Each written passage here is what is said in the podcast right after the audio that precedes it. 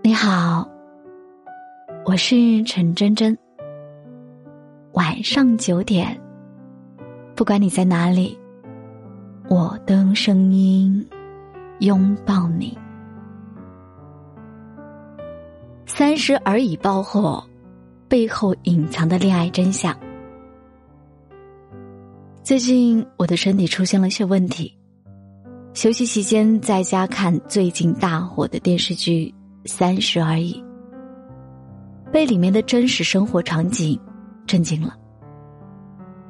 女主角顾佳是一个有钱有颜的富家太太，她温顺贤惠，提醒丈夫穿西装换长袜子时低声细语的；搬新家时，她一手操持，却说丈夫许幻山才是一家之主。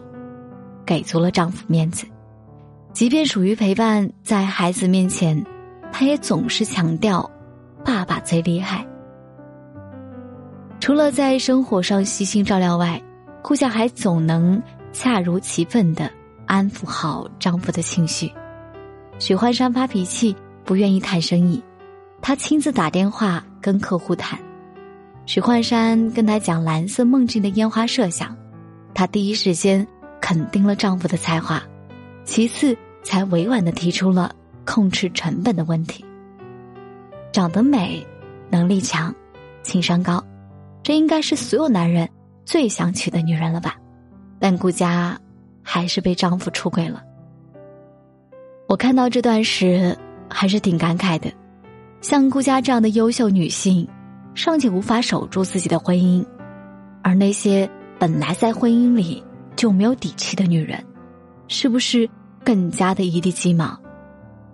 男人出不出轨和女人漂不漂亮、优不优秀，其实没有太大关系，因为人都追求新鲜感。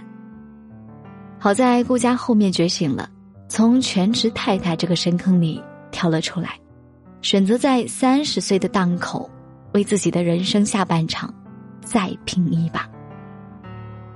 因为她走的是大女主的人设，网友还深造出了一门顾学，专指顾家这种在当妈的修行、语言艺术、过滤技术、驯夫育娃等层面上，做到些顶端级体面和满分舒适度的行为。不少女性认为这部剧是照进现实，同时也给那些在亲密关系里陷入困境的人。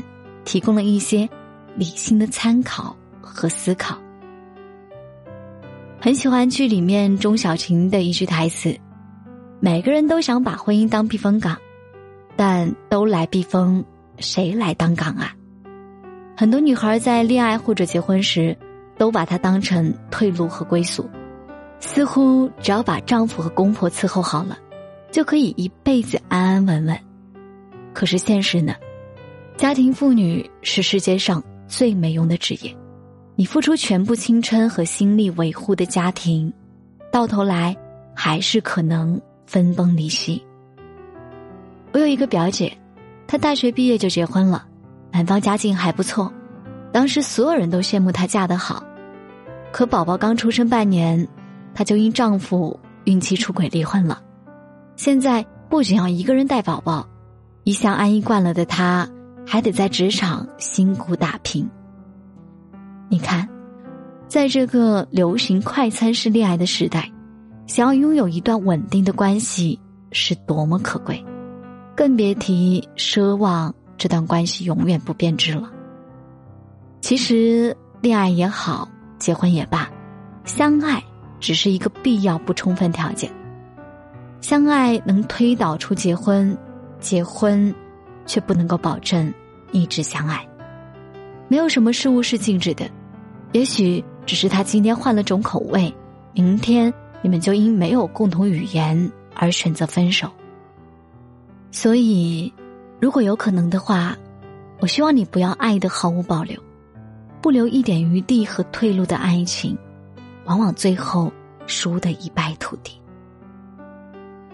有段时间，我的微信签名是。先谋生，再谋爱。那时候刚开始做电台，虽然很多事情摸不着头脑，却有着一条道走到黑的笃定和坚韧。成年人的底气都是钱给的，这句话无论放在任何时候、任何场景，都永不过时。如果你想自己的生活安稳顺遂，最好的做法不是把希望寄托在别人身上，而是自己分担风险，掌控节奏。现在有很多人不憧憬婚姻了，不是日常恐婚，而是有能力给自己更好的生活后，更不愿意为了一段关系委曲求全，因为婚姻的风险是需要两个人承担和均摊的。妈妈辈的人总是着急，认为女孩子啊，不该太独立、太强势，年龄到了就该结婚了。可是放眼望去。那些迫于家长压力草率结婚的人，他们真的在磨合中找到了彼此舒服的相处状态了吗？我看，却不尽然。看电视剧《我可能不会爱你》，陈又青在举办婚礼前，和男朋友因为琐事儿产生分歧。作为过来人的妈妈这样回答：“一个家里总有一个人唱歌，一个人伴奏。”你和他都想要抢麦克风，那怎么行呢？陈又青接着问：“那我要把麦克风让给他吗？”妈妈说：“让什么让？你以为只是让一场婚礼吗？不是的，你要让十年，让二十年，甚至一辈子，你受得了吗？所以结婚之前一定要想清楚，你和那个人的婚姻会长成什么样子。”这段话令人醍醐灌顶。亲密关系里的两个人，可以家庭分工不同，兴趣爱好不一，但在三观的步调和方向，必须一致。只有在相同频率上，爱才能相通，才能生长。任何一个人的迁就隐忍，都能够令这段关系崩盘。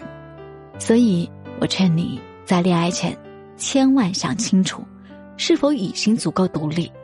是否准备好孤注一掷？因为在这段必须靠两个人并肩走下去的旅程里，走得慢的那个人更辛苦、更心累，也更容易掉队。